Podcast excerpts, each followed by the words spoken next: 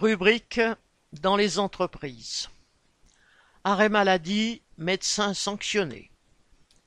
Neuf médecins généralistes du Tarn avaient été convoqués en novembre dernier devant la commission des pénalités de la caisse primaire d'assurance maladie du département. Ils étaient soupçonnés d'avoir prescrit trop d'arrêts de travail.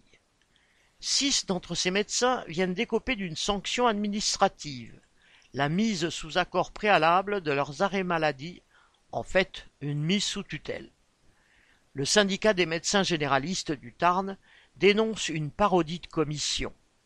Dans une pétition en ligne, les médecins dénoncent à juste titre la commande politique et financière sous-jacente à cette campagne, destinée à intimider les prescripteurs et à limiter les droits des travailleurs à l'indemnisation d'un arrêt pour maladie. Fin citation. En effet, depuis le mois de juin, le gouvernement mène une offensive contre le nombre prétendument trop élevé des arrêts de travail.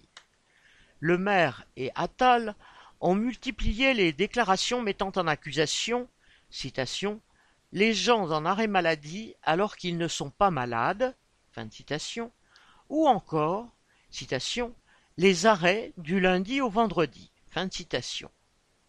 La Caisse nationale d'assurance maladie a écrit à 5000 médecins en leur intimant de diminuer le nombre d'arrêts maladie qu'ils prescrivent.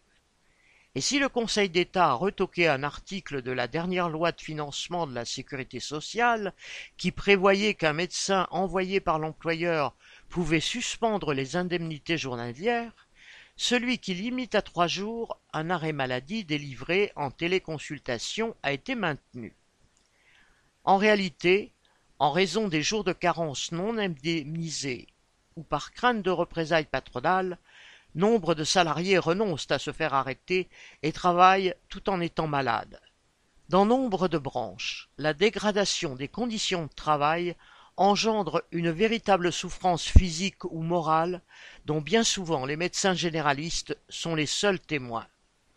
En restreignant le droit de ces praticiens à exercer la médecine et à délivrer des arrêts de travail, le gouvernement ne fait pas que casser le thermomètre, il fait aussi monter la température. Christian Bernac